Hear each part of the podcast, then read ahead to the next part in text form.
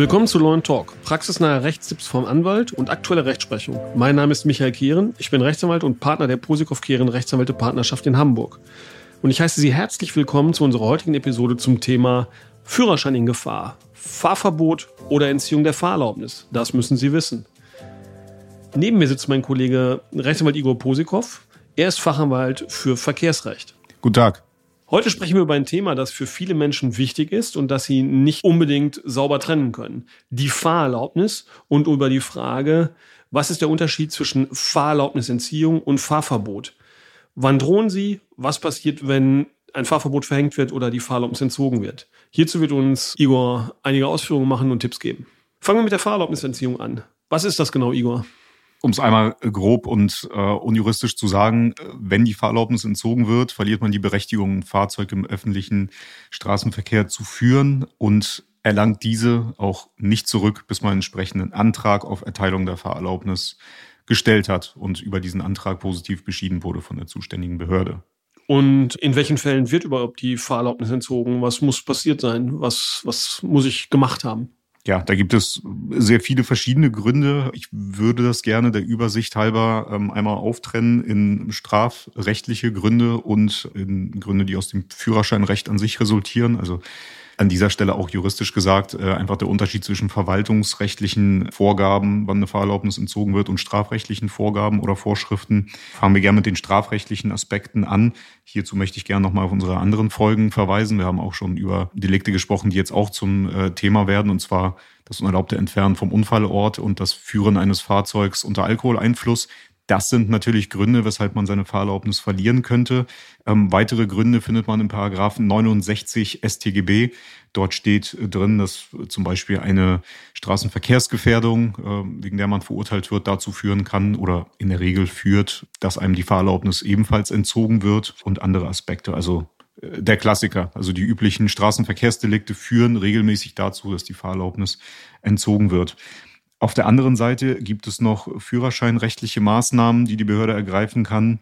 Das ist beispielsweise beim Erreichen der Höchstpunktezahl äh, in Flensburg. Ähm, also sprich, wenn jemand acht Punkte erreicht durch verschiedene Ordnungswidrigkeitenverfahren oder durch Straftaten im Straßenverkehr, dann wird bei Erreichen dieser acht Punkte auch die Fahrerlaubnis ähm, durch die Führerscheinstelle entzogen. Da gibt es noch ein paar andere Erwägungen, zum Beispiel, wenn man sich auf irgendeine Art und Weise bei der Behörde auffällig macht durch Verhalten, welches die Annahme rechtfertigt, dass man charakterlich nicht geeignet ist, ein Fahrzeug zu führen. Auch da kann die Behörde erstmal die Überprüfung der charakterlichen Eignung anordnen oder sogar die Fahrerlaubnis direkt entziehen, ähm, wenn es ein gravierender Fall ist. Wenn mir die Fahrerlaubnis entzogen wird, ist es für ewig? Ja, kurz und bündig gesagt, ja. Außer du beantragst, wie ich es vorhin gesagt habe, die Fahrerlaubnis neu. Darf ich das sofort machen oder was muss ich? Also du sagst, es sei denn, ich beantrage das, dann sage ich, okay, ist mir entzogen worden, ja, stelle ich mal direkt den Antrag. Äh, das geht so leider nicht. Da müssen wir jetzt aber auch wieder zwischen ähm, den Führerscheinmaßnahmen oder Fahrerlaubnismaßnahmen der Verwaltungsbehörde unterscheiden und auch äh, im Strafverfahren gelten da nochmal andere Regeln. Im Strafverfahren ist der Paragraph 69a StGB maßgeblich. Da steht sehr viel drin. Kurz zusammengefasst, wenn man sich straffällig macht und man wird von einem Gericht verurteilt wegen dieser Verkehrsstraftat, dann spricht das Gericht gleichzeitig neben der Entziehung der Fahrerlaubnis auch eine Sperrfrist aus.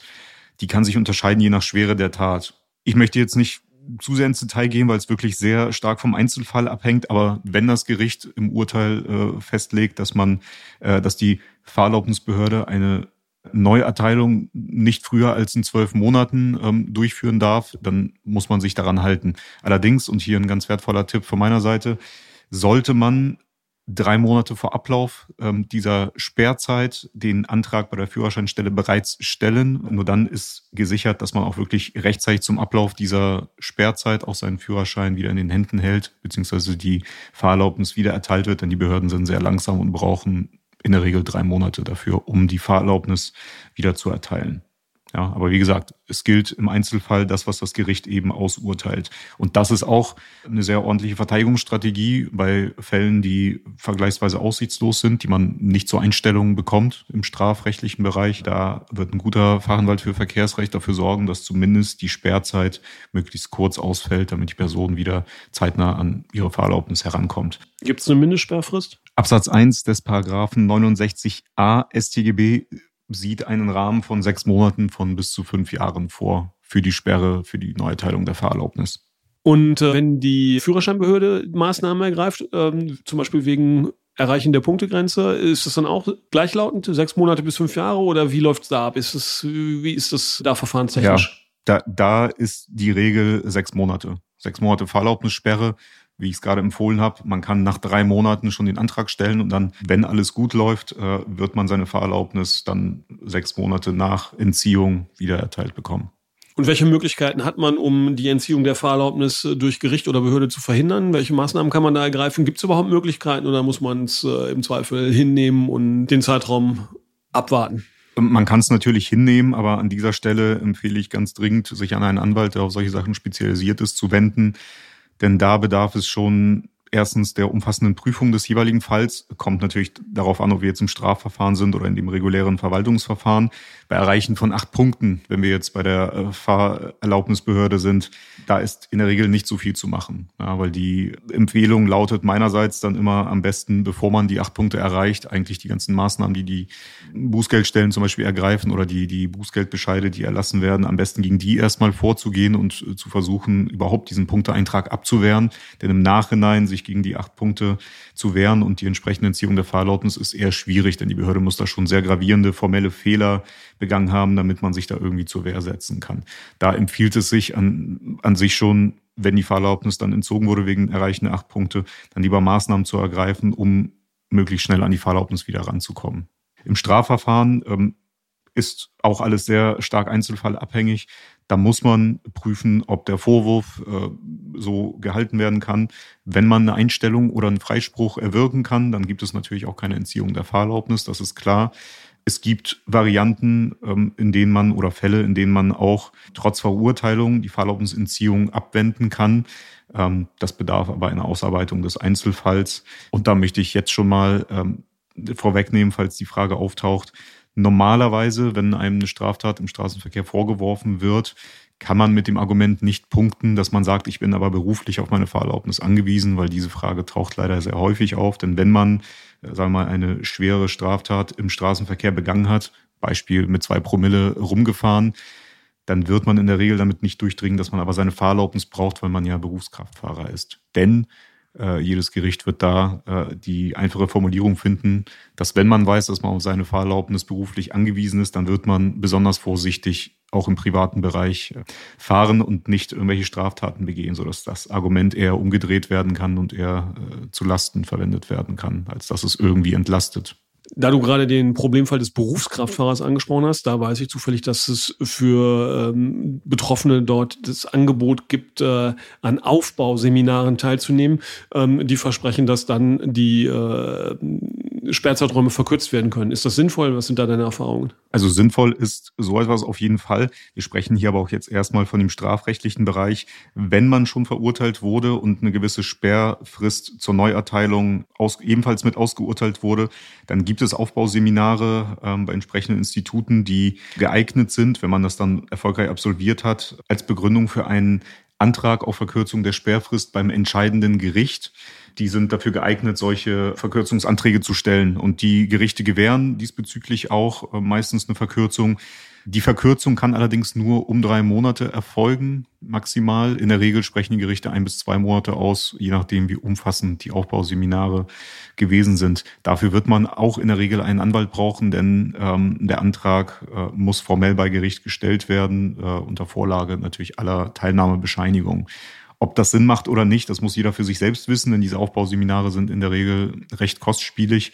Allerdings kann für einen Berufskraftfahrer ein bis zwei Monate kürzere Sperrfrist auch schon vieles bedeuten. Unter anderem, ob er seinen Job behält oder nicht. Ja, und in dem Zusammenhang gibt's immer noch dann äh, dieses magische Buchstabenkürzel, das oft in Fragen auftaucht, nämlich MPU. Ja, vielleicht kannst du uns dazu noch kurz sagen, äh, was man beachten muss oder wann das droht im Zusammenhang mit Fahrerlaubnisentziehungen und der Wiedererteilung der Fahrerlaubnis. Ja, die MPU, äh, medizinisch-psychologische Untersuchung, die kommt in diversen Fällen in Betracht, ähm, auch in den Fällen, die ich vorhin genannt habe. Also bei Erreichung der acht Punkte in Flensburg im Vereignungsregister, dann wird in der Regel eine MPU angeordnet, damit die Behörde auch die Gewissheit hat, wenn jemand eine MPU bestanden hat, dass er charakterlich geeignet ist, ein Fahrzeug im Straßenverkehr zu führen. Im strafrechtlichen Bereich ähm, kommt es immer sehr stark darauf an. Bei Alkoholdelikten im Straßenverkehr wird in der Regel bei Ersttätern eine MPU angeordnet ab 1,6 Promille, wenn man mit diesem Promillewert äh, praktisch verurteilt wurde. Wenn man ein zweites Mal ähm, im verkehrsstrafrechtlichen Bereich aufgefallen ist, wird auch eine MPU angeordnet. Hier muss man aber auch aufpassen, die MPU wird natürlich nicht vom Strafgericht angeordnet, sondern das fällt nur das Urteil über das, ähm, über das Delikt, welches man begangen hat oder welches einem vorgeworfen wird die Führerscheinstelle, die für einen zuständig ist, die meldet sich dann im Nachgang, sobald dieses Urteil rechtskräftig ist und ordnet dann die MPU an. Das muss man wissen, denn viele fragen sich, warum denn im Urteil jetzt nicht zur MPU steht und so weiter. Wie gesagt, die MPU ist auch eine sehr kostspielige Maßnahme, zu der auch immer sehr, sehr viele Fragen gestellt werden. Hierzu werde ich definitiv noch eine sehr umfassende Folge machen und alle üblichen Fragen, die hier so auflaufen, einmal beantworten. Okay, ich habe das verstanden. Entziehung der Fahrerlaubnis ist eine sehr ärgerliche, kostspielige, nervtötende Angelegenheit. Die Folge heißt heute ja Fahrverbot oder Entziehung der Fahrerlaubnis, also kommen wir zum Fahrverbot.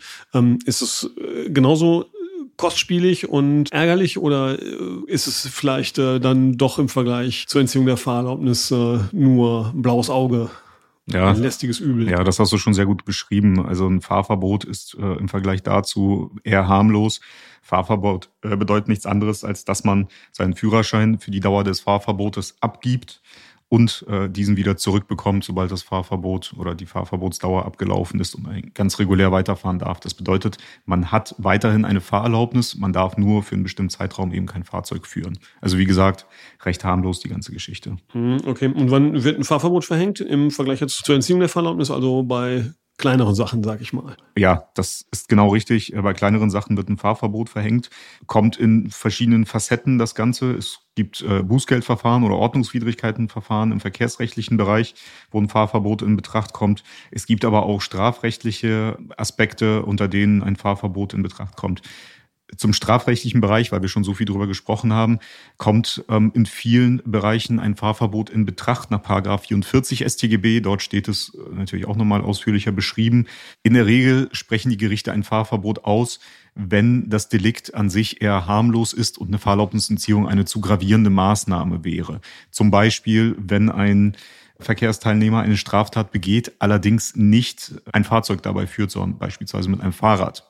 So, also stark alkoholisierten Fahrrad unterwegs kann schon zu einem äh, Fahrverbot führen. Oder wenn wir im Bereich ähm, einer Unfallflucht sind und der Schaden erreicht nicht die Grenze, ähm, über die wir auch schon in unserer vorherigen Folge mal gesprochen haben, von 1500 Euro Fremdschaden, dann wird die Fahrerlaubnis in der Regel nicht entzogen, sondern nur ein Fahrverbot von um und bei drei Monaten ausgesprochen. Im OVI-Bereich ist es einigermaßen einfach, denn wenn man ähm, zu schnell fährt oder qualifizierten Rotlichtverstoß begeht, ähm, kriegt man einen Bußgeldbescheid und dort steht in der Regel drin, für wie lange man seinen Führerschein abgeben muss, also wie lange das Fahrverbot anzutreten ist. Ähm, hängt auch immer davon ab, wie, wie gravierend der Verstoß war.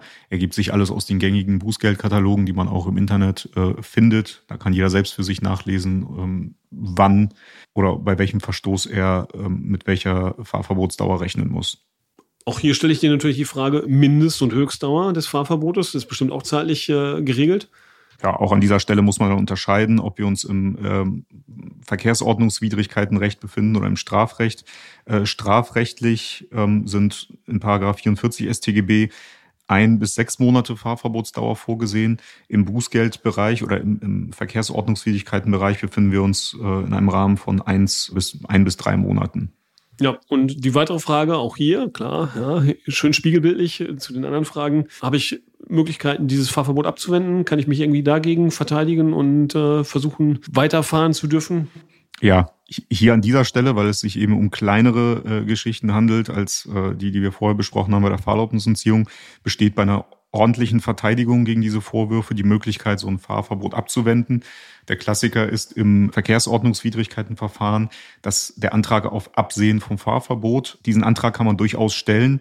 Da sind die Gerichte und auch die Behörden bei sagen wir mal nicht Wiederholungstätern, sondern eher bei Ersttätern Tätern auch geneigt, gegen die Erhöhung des Bußgeldes von einem Fahrverbot abzusehen. Da kann man durchaus damit argumentieren, dass man auf seine Fahrerlaubnis angewiesen ist und äh, das Fahrverbot nicht antreten kann, weil man dann beruflich in Gefahr läuft, ähm, seinen Job zu verlieren oder überhaupt keine Einkünfte mehr zu erzielen. Das funktioniert häufig. Die Voraussetzungen dafür sind aber dennoch äh, recht streng und da sollte man in jedem Fall einen Anwalt konsultieren und besprechen, ob man die Gelegenheit oder die Möglichkeit überhaupt hat, das Fahrverbot loszuwerden. Im Strafverfahren ist es natürlich eine Verhandlungssache mit dem Gericht. Ja, weil da kann man äh, mit, mit entsprechenden Argumenten auch ähm, gegen ein Fahrverbot argumentieren. Ist natürlich nicht so einfach wie im Bußgeldverfahren, ist aber auch sehr stark einzelfallabhängig. Deswegen kann ich da jetzt äh, an sich nicht unbedingt auf irgendeinen Einzelpunkt eingehen.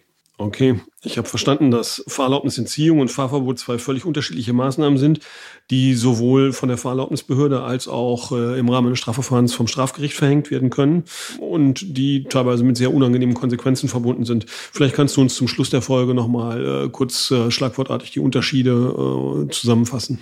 Ja, wie gesagt, die Fahrerlaubnisentziehung unterscheidet sich von dem Fahrverbot darin, dass man seine Fahrerlaubnis entzogen bekommt. Das ergibt sich aus dem Begriff. Das heißt, man verliert die Berechtigung, Fahrzeuge im öffentlichen Straßenverkehr zu führen und das erstmal dauerhaft, bis man eine Neuerteilung der Fahrerlaubnis durch die Behörde bekommt.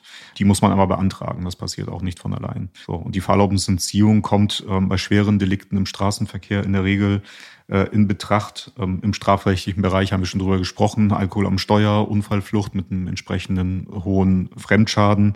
Im, im Fahrerlaubnisbereich kommen wir da ähm, bei Erreichen der acht Punkte in Flensburg, also im Vereignungsregister, ähm, an die Fahrerlaubnisentziehung. Damit geht häufig auch eine MPU einher. Dazu, wie gesagt, einmal eine separate Folge. Das Fahrverbot ist hier die mildere Maßnahme. Da ähm, verliert man eben die Berechtigung für ein bis drei Monate im Verkehrsordnungswidrigkeitenbereich oder im strafrechtlichen Bereich für ein bis sechs Monate die Berechtigung, ein Fahrzeug zu führen. Wenn diese Sperrzeit abgelaufen ist, beziehungsweise die Fahrverbotsdauer abgelaufen ist, kriegt man seinen Führerschein wieder zurück und darf fröhlich weiterfahren. Das sind die Unterschiede. Da auch uns hier bekannt ist, dass die äh, Fahrerlaubnis für viele existenziell ist, insbesondere was auch die Flexibilität angeht. Auch für ältere Herrschaften empfehlen wir hier immer, wenn ein Fahrverbot oder eine Fahrerlaubnisentziehung auch nur im geringsten in Betracht kommt, sich direkt an einen Anwalt zu wenden und sich mindestens beraten zu lassen, was einen erwartet, oder direkt eine Verteidigung ähm, mit dem Anwalt auszuarbeiten und sich vertreten zu lassen. Alles andere führt dann doch zum Risiko, dass man dann dauerhaft seine Fahrerlaubnis verliert und ein Fahrzeug nicht mehr führen darf. Danke, Igor. Wenn Sie ein Problem zum Thema Fahrerlaubnis oder Fahrverbot haben, dann können Sie uns gerne kontaktieren. Im Übrigen freuen wir uns, wenn Sie unseren Podcast in Ihrer Podcast-App abonnieren und uns bei iTunes, Spotify und den anderen Anbietern positiv bewerten. Welche Themen interessieren Sie noch? Schreiben Sie uns gerne dazu eine E-Mail an kontakt.lawandtalk.de. Vielen Dank, dass Sie uns heute Ihre Aufmerksamkeit geschenkt und diese Folge angehört haben. Wir hören uns in der nächsten Folge. Bis gleich. Bis gleich.